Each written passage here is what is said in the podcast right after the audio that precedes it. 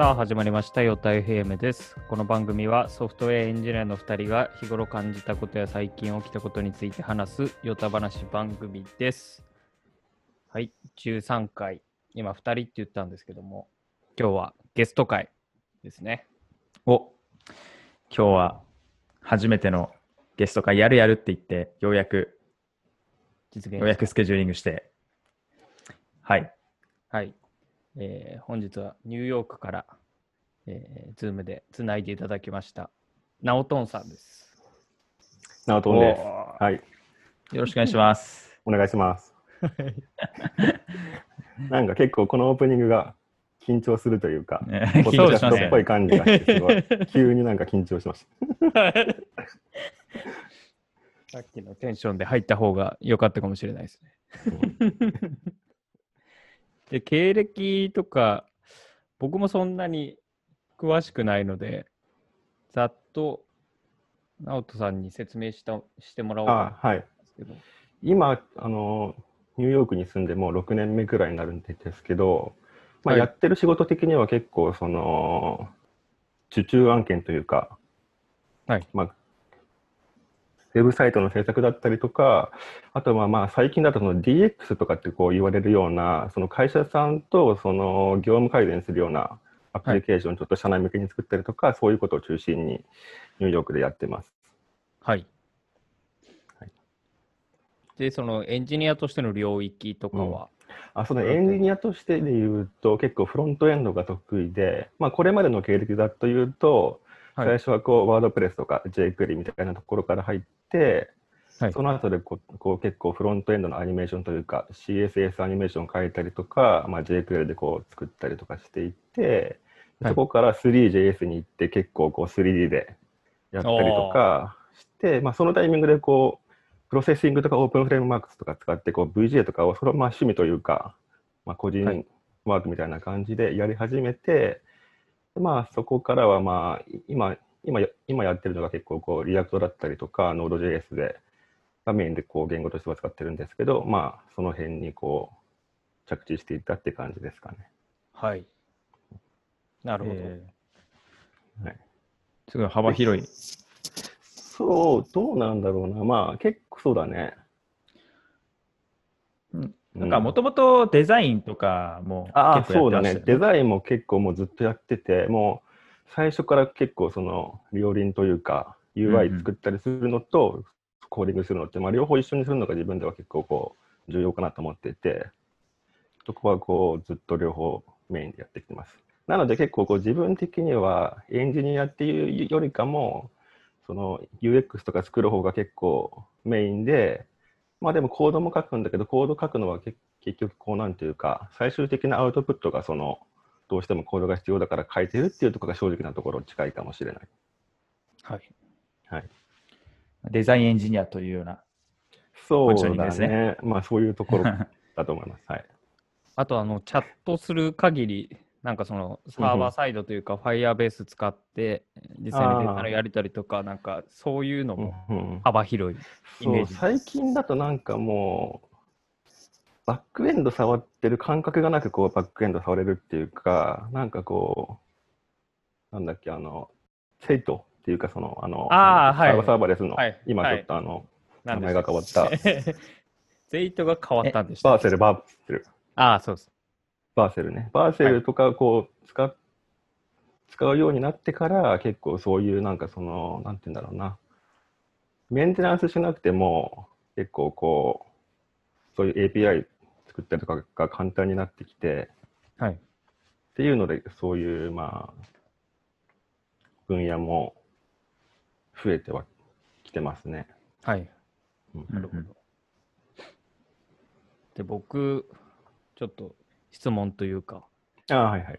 あの、ニューヨークで、ああ、そのエンジニアとして働こうと思ったきっかけというか、動機というか、で最初ニューヨークに来たのは、このさっきちょっと話したその openFrameworks とかやってた頃に、はいそ。の openFrameworks を作ったこうザッカリー・リバーマンっていう人がいて、はいそ。の人がこうニューヨークで短期間のアートスクールっていうか、SFPC っていう名前のはい。アートスクールをやってて、はい。ちょっとそれに参加してみたいなと思ってえそれえちょっとなんとなく応募したら受かって、はいじゃあ。ちょっと3ヶ月でニューヨーク行こうかなっていうのが来たのが一番最初で、はいそれがもう 5, 年くらい前かな。はい。2015年とか14年くらいだったと思うんで、で、まあその時にニューヨーク初めて来て、ちょっといいなと思って、まあで、3ヶ月間やった後は日本に帰ったんだけど、はい。まあちょっとそのタイミングでこう結婚するとかあったりとかして、はい。まあ、で、奥さんもなんかちょっとこうニューヨークに興味あったりとかっていうのもあって、まあいろいろこうタイミングがちょうどあって、はい。急にこうニューヨークに来ることになったっていう 感じなんでえで、まあそれからもうずっとこっちに行って今、はい。もう6年目とかかな、5年目とか、はい。っていう感じです。す。なるほど。なんか、ヒカルの方からも、そいやの辺でなんか聞きたいこと。いやもう、ニューヨークいきなり住むっていう決断って、まあ、僕、その海外行ったことないんですよ。うんうん。もうそれぐらい、なんだろう、ちょっとこう、うん。海外に対して抵抗が少しあるんですね。うん。なんか文化が違うとか、えーまああると思うんですけど、それよりなんか抵抗みたいなのはあんまなかったんですかね？ああ全然海外に対する抵抗はなくて、むしろ結構興味はあったんだけど、結構住むってことに対してはやっぱりこう、何もこう、なんて言うんだろうな。やっぱ準備というか、うんはいちゃんとし、ある程度計画してからじゃないと海外には行けないなと思ってたのは正直あったかな。でも結構来てみて思ったのは、そこでこううんなんか、ちゃんと準備しても、多分その準備が完璧になるタイミングって来なくて、うんうんうんはいきっと日本に行ってこういつか海外行きたいなと思って準備しても、多分うんうん来てなかったと思うね。多分こええうタイミングがあって急にこうポンって来ることになったから来れたっていうのは正直なところあると思う。えーえーもちろん英語って、あれですよね、うん別にネイティブとかじゃない状態で行ったってことですよねもう全然英語はそうだね。今でも全然し喋れないから。え、そうなんですか？そうだね、ほん俺は。ああ、それっかまあそこ、うん、まあ、うんうんまあ喋れはするけど、そんな全然得意ではないし、もう本当最低限みたいな感じかな。ああ、そうなんですね。うん、なるほど。じゃあメジャーリーガーみたいな、あの、イチローみたいなもんですかね。違う違うとか。はほど遠いけど、まあ、でもなんか、多分エンジニアとかだと、やっぱ専門職が共通言語があるから、そういうところはこう、ああ、話せたりとかはしやすいかなと。逆にこう雑談とかさ、そういうなんか、映画の話するとかはもう全然無理だね。うんうんうんえこれ、クライアントの、まあ、お客さんとかっうんていうのが、えっ、と、まあ、アメリカなんですか？あー結構、日本の人も多くて、実は。ああ、なる結ほど、なるほど。構このアメリカでビジネスやってる日本企業とか、ほうほうほうニューヨークに進出してる日本企業とかが結構多いかな。ああ、まあなるほど、一応、あ、そうだ。。さっき紹介でこう言わ言わなかったけど、まあ一応自分でこう会社をやっていて、うんうんなのでまあ、そうだね。まあ将来的にはこうもっとこうニューヨークというか、こののクライアントさんも増やしていきたいなとは思ってるんだけど、まあ最初のうちというか、まだまあは全然日系で攻めた方がビジネス的には安定するかなっていうので、そういう方向で言ってます。あーでも結構珍しいですよね。ニューヨークにいながら、えーこう日系の企業さんもこう相手に仕事したりとか、もちろんその現地の会社さんもやったりとか、まあ、かなりこうね。うん。周りにはえ？僕の周りには全然いないし、そう。どこでも できてすごいなみたいな。多分結構これあるのが逆に多分そういうことやってる人が全然いないからうんうん、やっていけるっていうのもあるかもしれないよね。ああ、なるほど。競争相手が少ないっていうのはまあ一つこうメリットっていうかうんビジネスする上では有利に働いてるかなっていうのは正直感じるかな。結構やっぱり地域性というか、まあ、どこで仕事をするのかっていうのも結構大事なんですね。うん、まあでも正直もうコロナになっちゃったからね。ニューヨークにいるけども家にしかいないから 本当に俺はも特にニューヨークはね、うそうだね。そうオフィスも借りてたんだけども解約しちゃって家でしか仕事しないみたいな。ああ、そうですか。そう、えーコロナ周りで行くと、確かなんか、ニューヨーク一番最初来たのがもう3月の上旬くらいになんかやばいかもしれないなみたいな雰囲気があって、うんうんうんで、オフィスちょっと俺も行くの控えようかなと思ってたら、オフィスからメールが来て、コロナの陽性者出ましたよって、そこのオフィスで。でもそれから、あーこれニューヨーク結構やばいだろうなと思って、もう家にこもるようになって、はい。そしたらなんかまあそれから1ヶ月ぐらい経ってめちゃめちゃこう感染者増えてうん。っていうフェーズに入ったからニューヨークはもう、もうでもそそれからずっと家だね、本当に。ああ、そうですか。もう、うん、いえまえっと、まだニューヨークってこう街は今、や、今はもうだいぶ良くなって、まあ人も全然普通にいるし、歩いてるし、まあ、車もいっぱい走ってるけど、もうその頃はもう本当に人も全然歩いてないし、車も走ってないしで、本当もうゴーストタウンみたいな感じで。えーあ、そうなんですね。まあなんかたまに YouTube のライブ見てまああ、うん。したよ。でもいつもなんか朝方だったりするんですよね。うん時差のせいで。あ今はじゃあ結構普通に。そうだね、一応飲食店ももう営業してて、でもその、店の中での飲食は禁止で、えだからもう、なんて言うんだろうな、こう、道に席を作ってあ、うそういうことか。飲食してる感じだね、みんな外で。なるほど。まあ、結構それはそれ、うんはいそれはそれで結構いい感じで、だからまあ、コロナ終わっても、まあそういうふうに、外で飲食できるのはすごいいいかなっていうふうにははい。あ思ってるかな。そうですね。これマスクとかはもちろんみんなしてるマスクはもう全員してるね。まあ、たまにしない人もいるけども、本当にみんなするようになって、あしてないと逆になんでこいつしてないんだみたいな感じで見られるーから。なんか、やっぱアメリカの人がマスクこうみんなするっていう光景自体が、まあ、相当すごいですよね。うん。まあ、することなかったからね、これまでアメリカでマスうんうんうんうんク。してるとなんかもう、変なややつみたいな感じだったので、もう 逆にもうしてないと変なやつみたいになったっていうのは、いやー、すごい。すごい変化だよね。前なんかちょっとチャットで話しましたよね、 Slack で。本当にニューヨークの人がみんなマスクするのか心配みたいな話を、直人さんと。した覚えがあって、結局それはみんながするようになったっていう。そうだね。え食事とかどうしてるんですか？まあ、全食事家でまあ作るか、まあ、奥さんが結構作ってくれるんで、まあ、僕は最近あんまり料理してないんであれなんで。じゃあ、まスーパーとかは普通に。あスーパーは全然やってるから、買い物は全然行けて、まあでも買い物もほとんどネットでしちゃうけどね。あ、そうなんですね。アマゾンフレッシュとかそういうのでうんうんうん頼んで、玄関まで来てくれるから、それピックアップしてみたいな感じだね。えー、便利ですね。アまあマゾンフレッシュ、ねあったっけ？日本。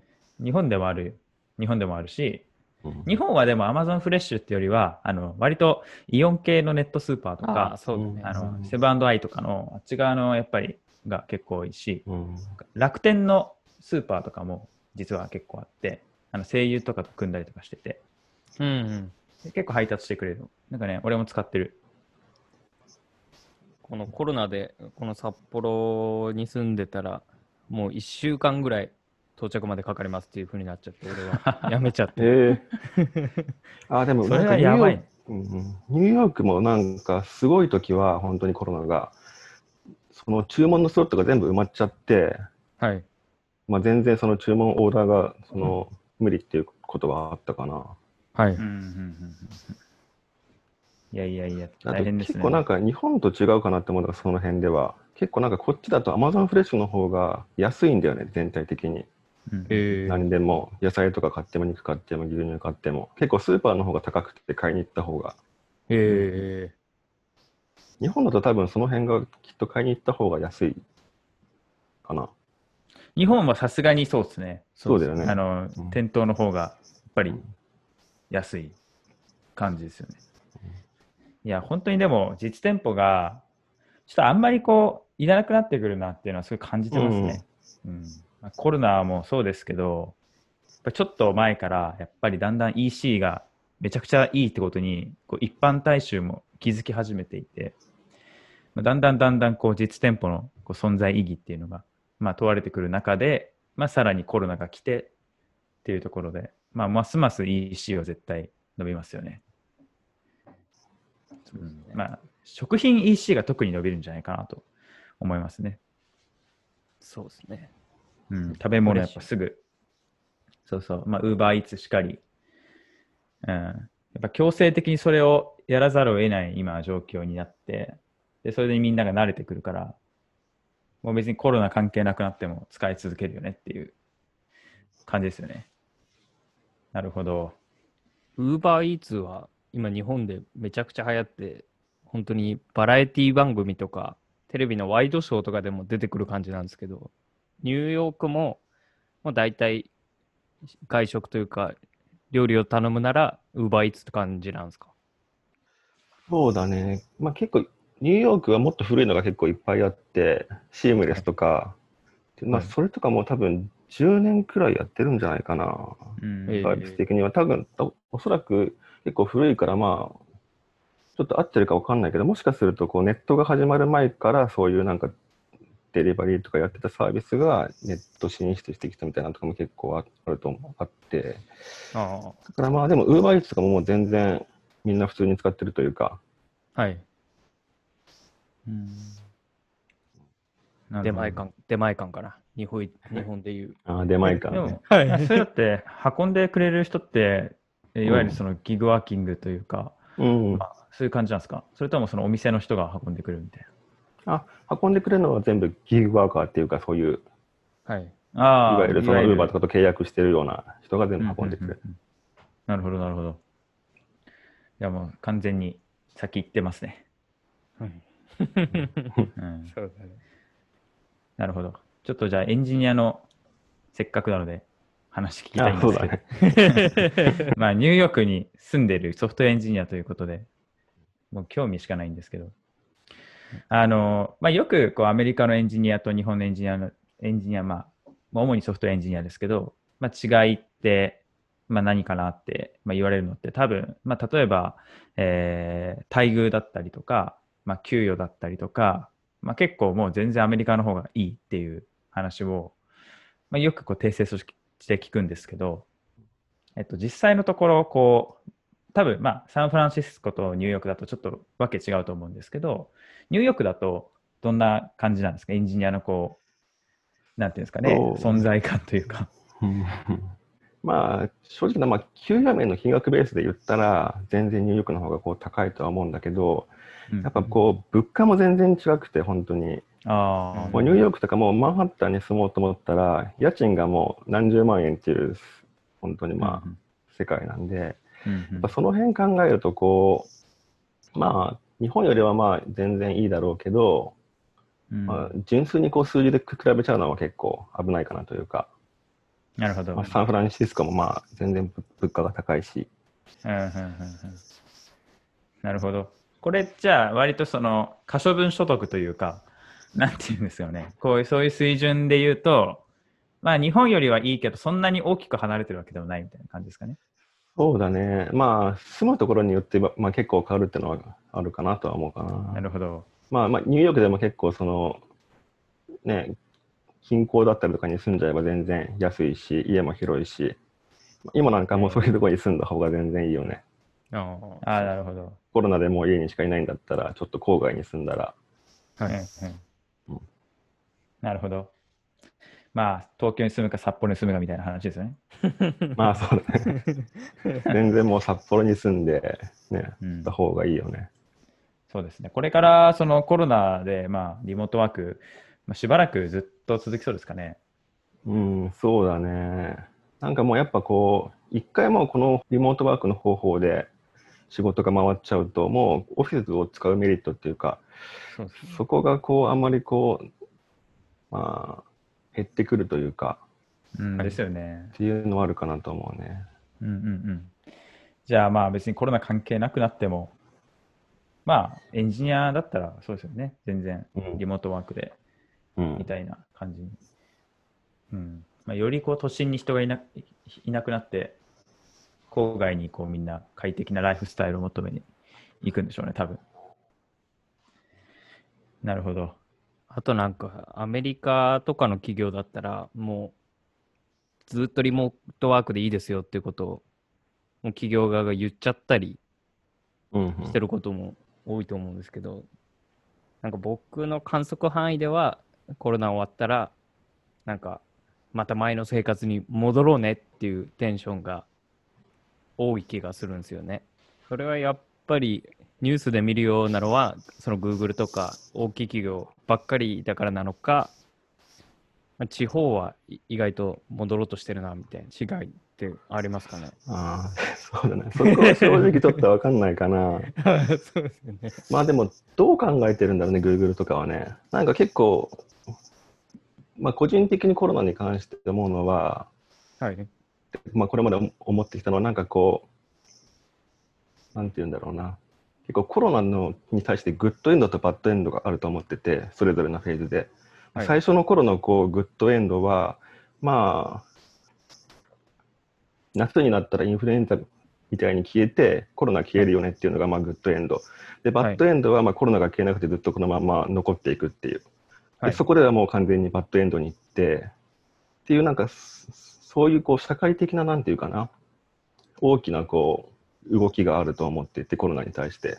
はい。そこで多分そのバッドエンドに行ったとしてもそこでまあ個人とか会社が選択をすることによってバッドエンドの中のグッドエンドっていうか、はい。かバッドの本当バッドに行っちゃうかみたいなのがあると思ってるんだよね。はいで。そこで多分結構、まあ、Google とかももうなんか今の段階でのグッドエンドとバッドエンドは、まあ、ワクチンが完成グッドはまあワクチンが完成してみんな打ってコロナもう終わると収束すると。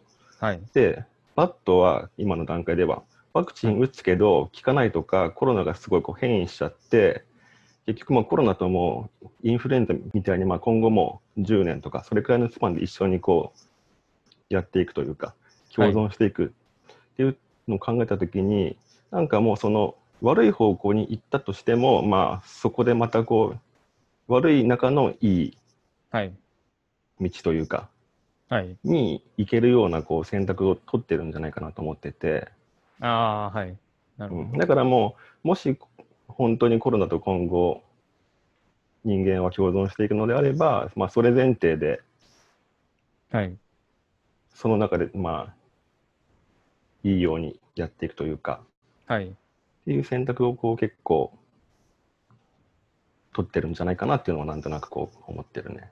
はい。なるほど、なるほど。うん、まあなんか、リモートワークすることによって、こう、やっぱりなんか課題がやっぱ見えてくるかなと。全然なんか、実は働いてなかった人が、こう、あぶり出されるみたいな話があるじゃないですか。やっぱり成果がこう、出せる人と出せない人にすごい差が出てくるとか。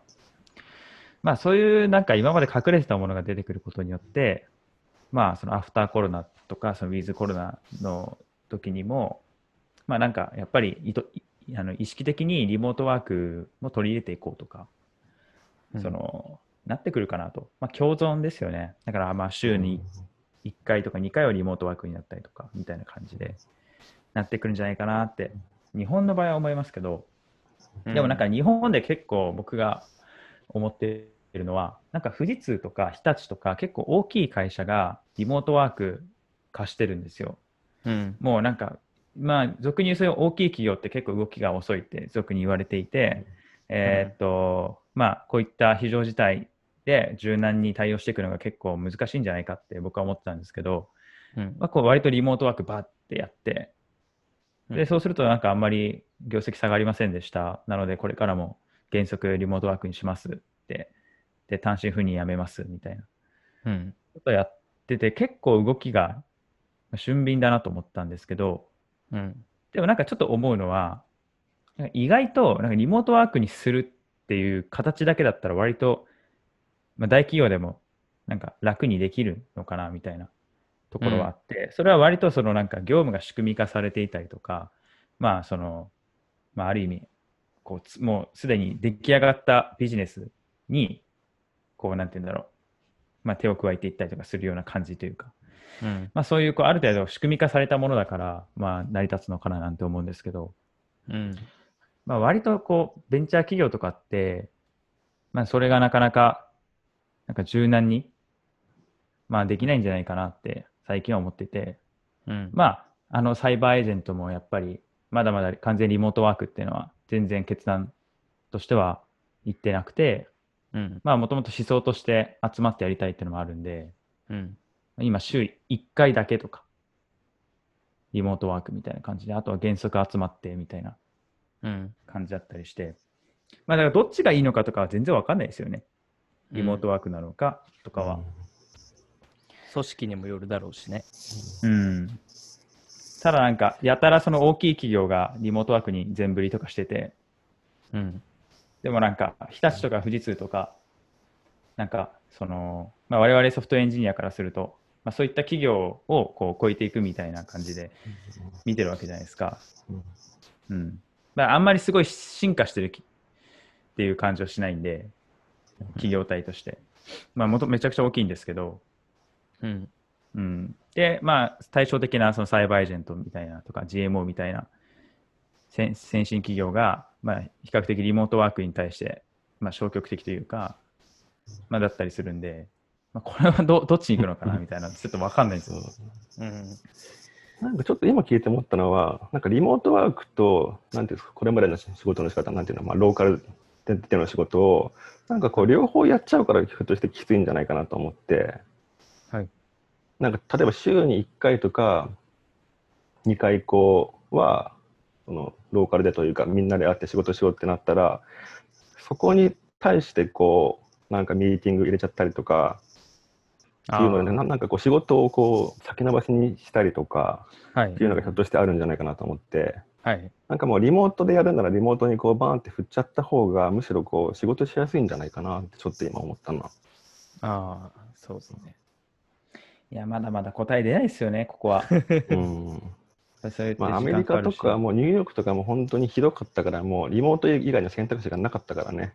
はい。うん。もう出出社は全面禁止だったしはい。もうリモートで仕事するしかないっていうのでもうみんなリモートになっちゃった感じだから、うんうんうん。ねえなんか、まあ、絶対弊害とか出てくるとは思うので、まあ、そこをこうん。うどこどうやるのが、まあ、一般的にはいいのかみたいのが、まあ、これかからやっぱり注目かなっていう、うん。まあ、特に GAFA みたいな大きい企業がえどういう戦略を取ってくるのかっていうのはまあかなり注目ですよね。うん、まあそんな時事ネ時ネタですけど。めちゃめちゃくちゃエンジニアじゃない、社会的な。話で。これ、あれですよね、えっ、と、直人さんって今、例えば、うん。えーフロントエンドエンジニアとして、まあ、例えばうん。 React とか、あの、普段コーディングされたりとか、うん。まあ、してるって話だったんですけど、まあ、これって、なんか日本だ、日本とアメリカで、なんか別に、その、なんかフレームワークの、こう、普及度というか、まあ、そのモダンさというか、まあ、そういったものってあんま変わんないんですかね？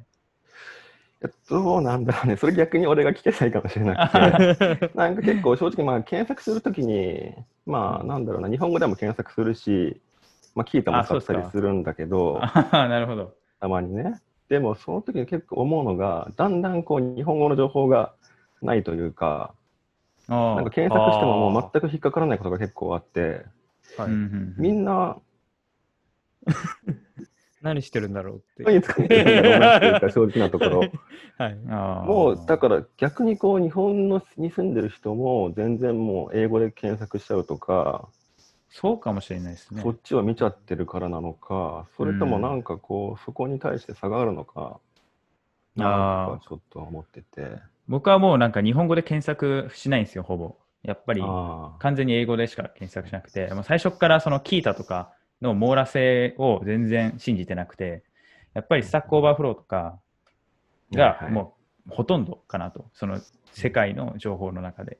でもなんかすごい単純な、例えば Git のコマンドとかもそんなうん。誰でも通るようなところは全然 Qiita でいいあの網羅されてるんですけど、やっぱり特定フレームワークの特定のまあバグだったりとか、まあ、特にそのオープンソースだったら、まあ、そのバージョンによって起きたえ起きた不具合とかって、まあ、間違いなくもうその現場で現場っていうのはその OSS の現場で起きてるんで、えーもう日本語はまずないじゃないですか。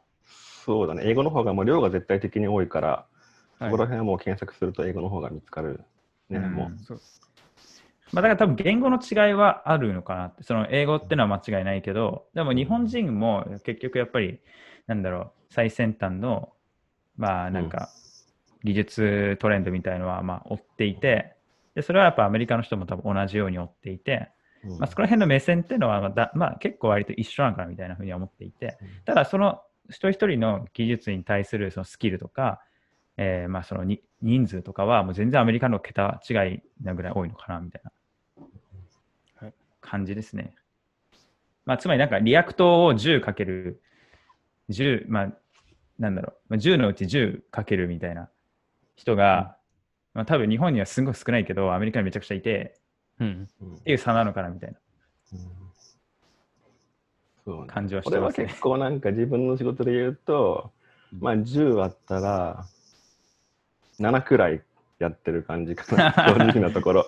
割となんかまあお客さんそんな大きい、まあなんだろうな、すごい専門性が問われるっていうよりかも、そのコードとかに対しては、はいビジネスでこうなんか全般的にこう改善していって、まあ、そこ底上げしていく感じな案件とかも多いんで、割とこうなんかまんべんなくできるっていうのが、うん個人的にやってる案件では多いかな。うん。ああ、そうなんですね。案件っていうのはチームでやってるんですか？そうだね。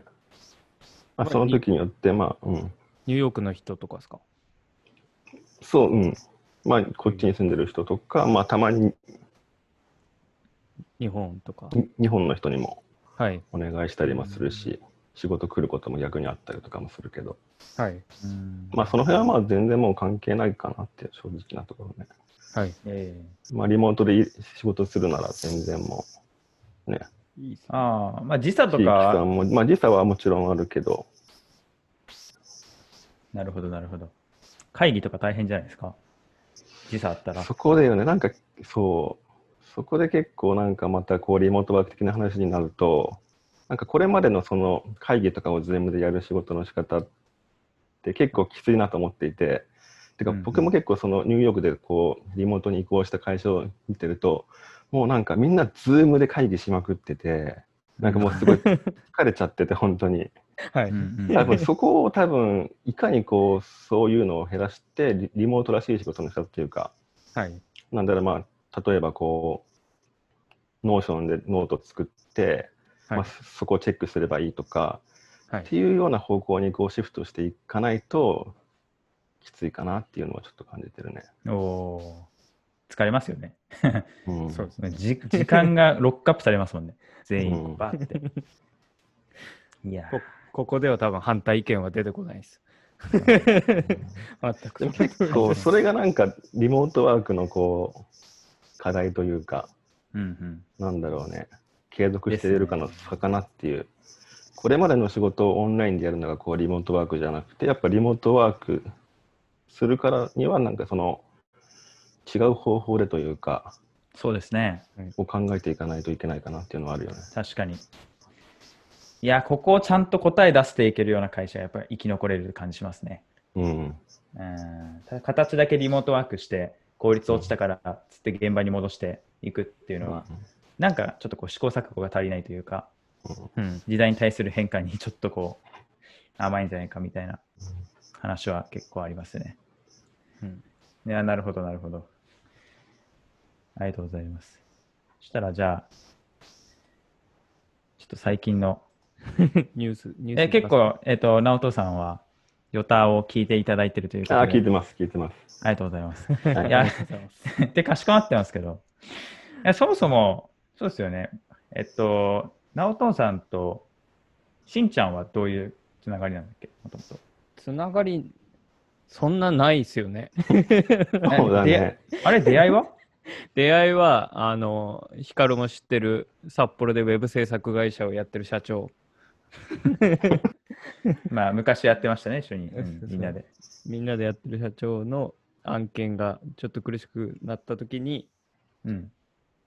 直人さんが招集されてて、そこに僕もいたっていうあそういうことか。のが最初。なるほど。僕、僕、直人さんと初めて会ったの、僕が高校生の時です。高校2年生の時。ああ、そうだね。あのコワーキング札スペースね。そうそうそう。札幌にコワーキングスペースがあって、しかも無料っていう謎のちょっとうん。やばいとこがあったんですけど。でそこでたまたまちょっと会って。で、その後、全く関係ないとこで、またつながりましたもんね。その、ああ、そうだね。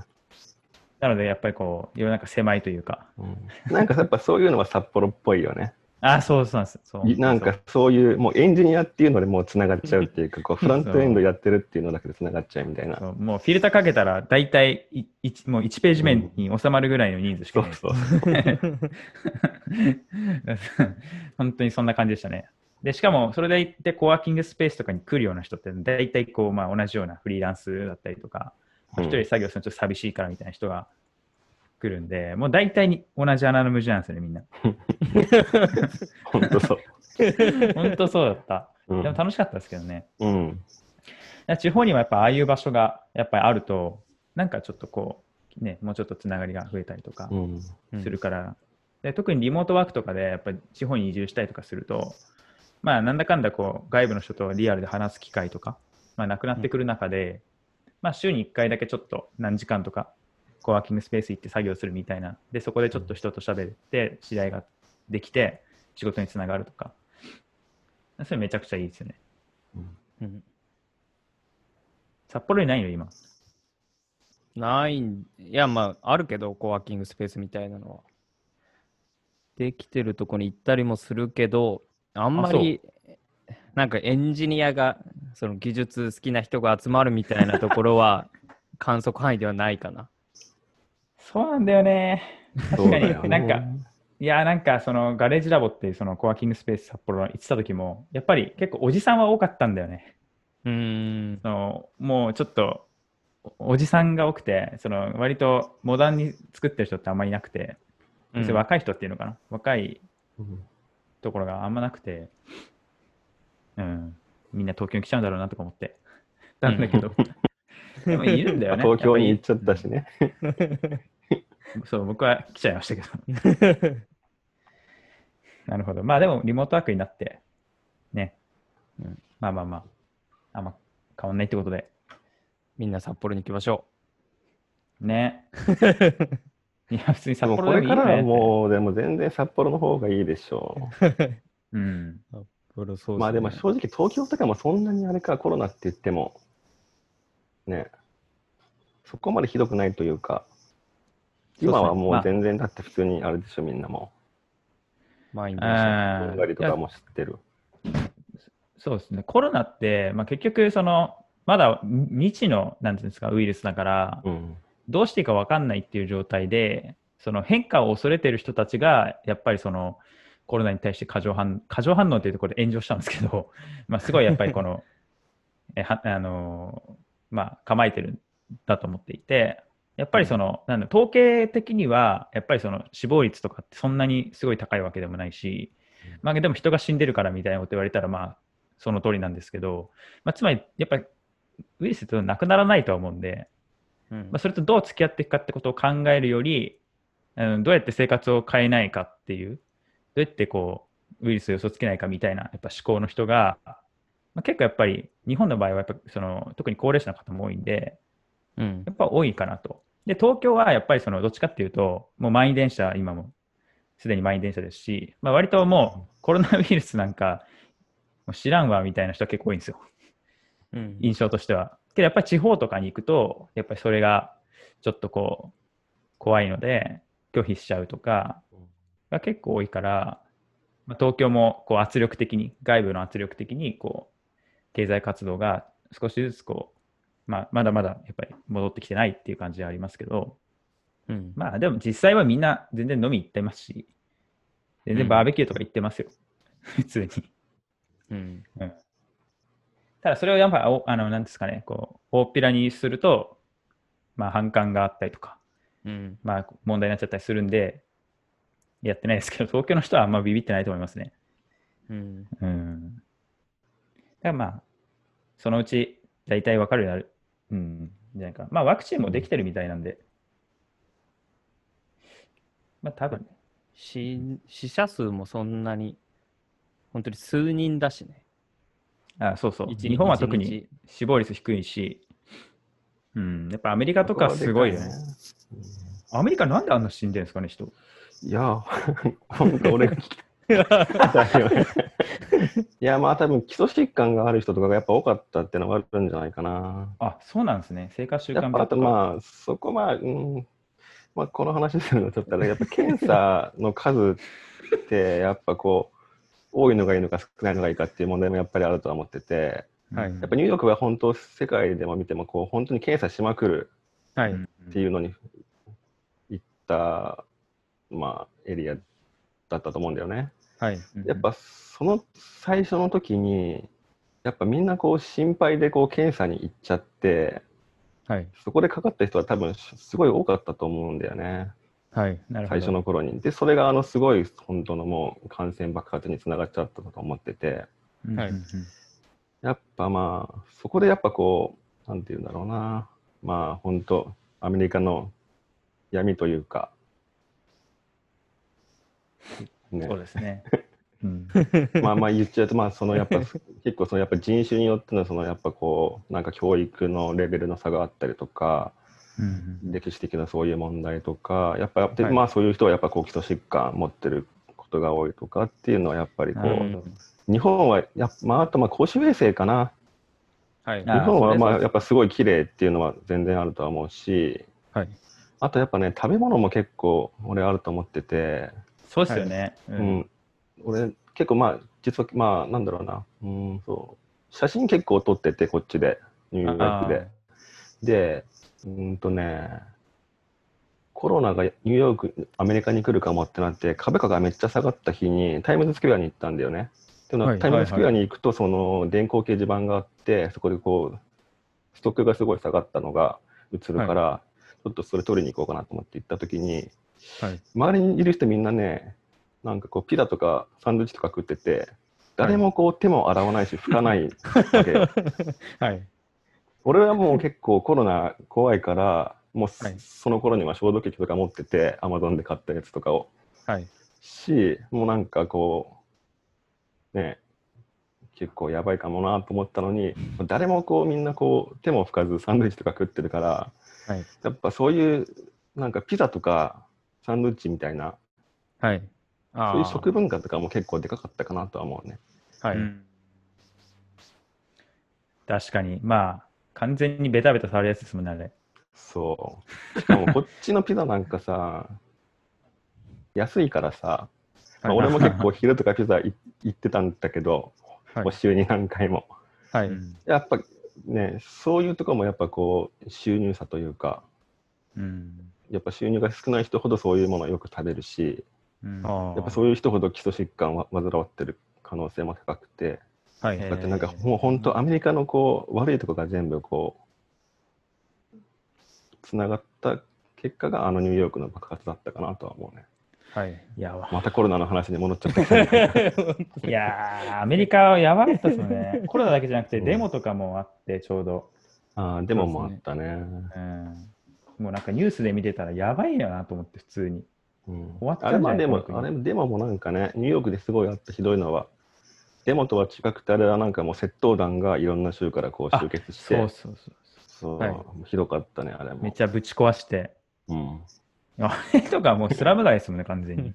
いや、あの時はやばかったと思うよ、本当に。うんまあ、俺の住んでる周りは全然そういうお店とかないからよかったけど、はいうんね、いわゆるその双方とか高級ブランド売ってて、まあ、その辺も結構家も多いから、まあ、そういうところに住んでる人とかも本当、ね、相当怖かったんじゃないかなと思うし。やばい、やばいですよ、もう。日本でも見てましたけど。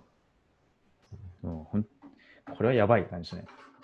何が起こってるんだみたいな。まあでもやっぱそういうのが起こっちゃうところもやっぱりね、アメリカのなんか、もう、あれだよね、そうですね。資本主義のなんかもう、限界も感じるし、うん。まあ、アメリカらしいっちゃらしいですよね。でも、いろんなアメリカはやっぱこうなんか、先進国なんだけど、すごいそういう格差があったりとか、不便だったりするのが、こう、スタートアップがいっぱい生まれたきっかけでもあるとは思ってて、うんうん。まあそういう、まあなんだろうな、まあテック系で言うと、まあそういうスタートアップが生まれたりとかっていういい面もあるけど、まあなんか社会全体で考えると全然ね、なんていう確かにわまあ、うん、ちょっともうって感じだよね。はい。そうですね。ちょっとほぼコロナの話しちゃいました。うんせっかくヨタ FM を聞いてる話からこれそうですねこれまでの話を行こうとしたんでしょ？光的に。うん、まあ、こここまでは本当挨拶で収めたかったんで。そうだよね。じゃあこれ、あの、本番の話は2本目とかにしますか？2本目？うん。ここに入れちゃっと長いかなと。そうね。